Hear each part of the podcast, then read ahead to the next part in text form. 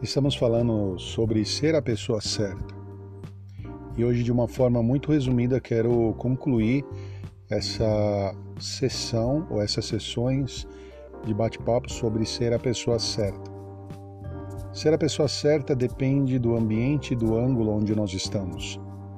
Se você tem um conteúdo cultural oriental, ocidental e qual é a tua caminhada religiosa se você é ou não é cristão, se você é ou não é ateu. Essas variáveis dentro de uma equação vai trazer como resultado quem você é. E o que eu quero trazer aqui é uma pergunta que possa abrir uma porta para você caminhar para uma introspecção.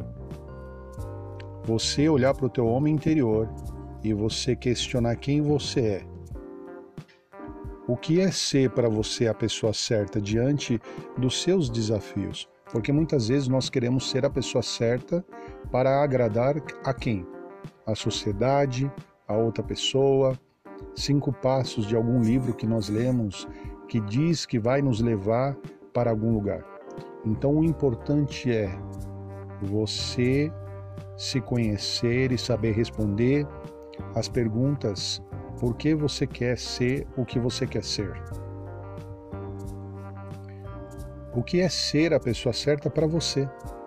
O que é certo para você, para mim, pode ser errado. Então, nós baseamos as nossas sessões aqui, daquilo que a gente conversou, num padrão, o padrão de Jesus. E o padrão de Jesus nos ensina que será que o nosso padrão não está muito alto?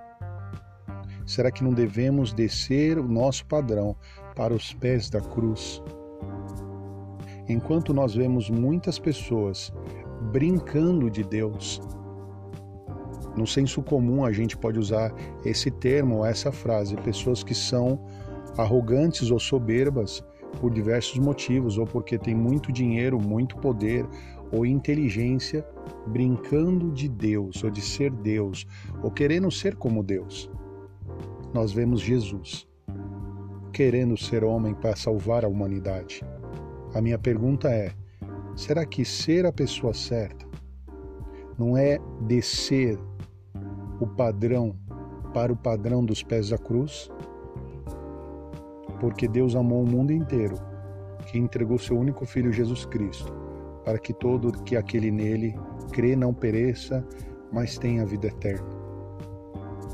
Pense nisso.